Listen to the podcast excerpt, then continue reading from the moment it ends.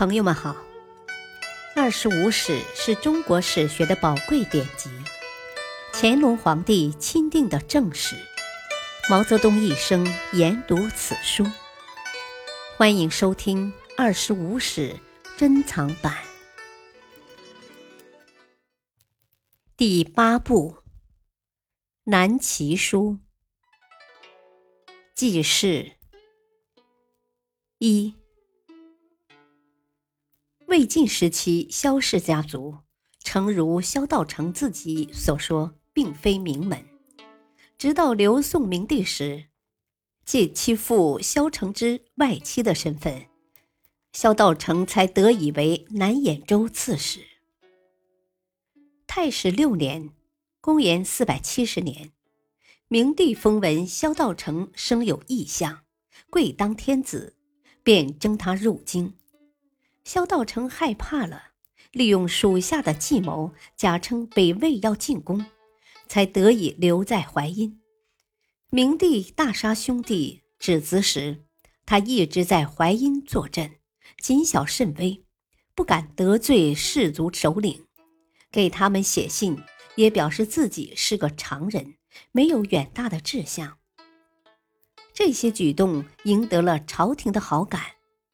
在护军将军楚渊的推荐下，明帝于临死前一年征他入朝，任右卫将军，与尚书令袁粲、护军将军楚渊等共掌朝政。这个平日以常人自居、谨慎小心的人，当时机到来时，表现却异常的果断。后废帝刘裕被杀。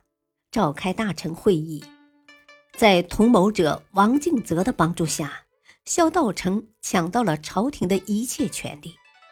两年后，顺帝刘准被迫让出了刘宋的基业。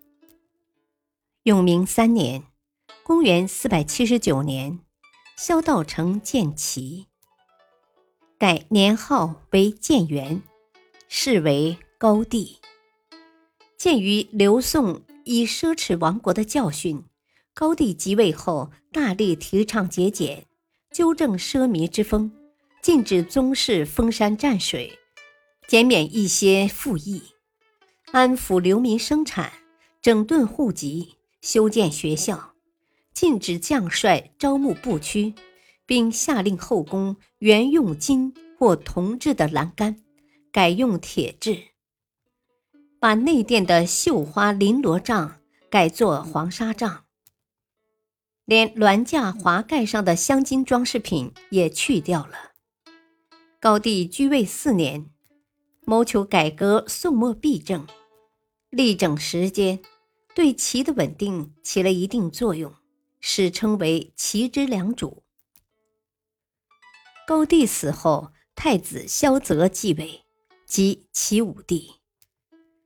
武帝在政治上的一个重大措施是整顿户籍。晋宋以来，江南人口迅速增长，但国家户籍册上的编户却不见增加。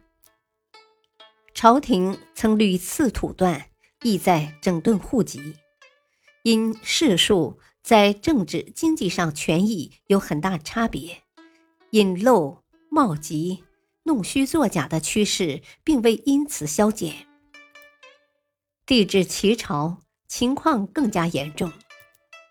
有改主即状、诈人事流的；有生不长发、变位为盗的；有抱子并居、竟不编户的；有迁徙去来、宫为土断的。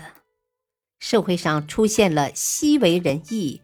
今反一人的现象，户籍的混乱不仅直接影响国家的财政收入，也混淆了门第清浊的界限，引起士族的不满，动摇了政权统治的基础。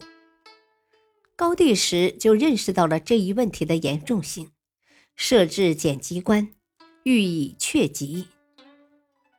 武帝时更加严厉的实行。然而，由于官吏的贪赃枉法，这一措施在实行中跑了调，出现了应确而不确、不虚阙而阙的情况，进而引起了社会动乱。永明三年（公元485年），爆发了以唐玉之为首的反简籍斗争。唐玉之是富阳人，今浙江富阳，以看风水为业，兼从事宗教活动。在当地有些影响。永明三年，他借阙籍户对政府的不满，纠集党徒四百人，与新城（今富阳西南）起兵，相继攻陷富阳、钱塘、桐庐、余杭等地，并在钱塘人柯隆的支持下，在钱塘称帝，国号吴。三吴的阙籍户和不堪重压的广大民众。纷纷响应，很快的就达到三万人，并占有浙东一带。唐玉芝的暴动最终被镇压了，但民众反简籍的斗争并没有停止。永明八年，朝廷被迫宣布停止简籍，承认宋末所著户籍的原状。齐武帝对阙籍户的让步，反映了韩人政治。经济地位的上升，以及大族地位的动摇。感谢收听，下期播讲二，敬请收听，再会。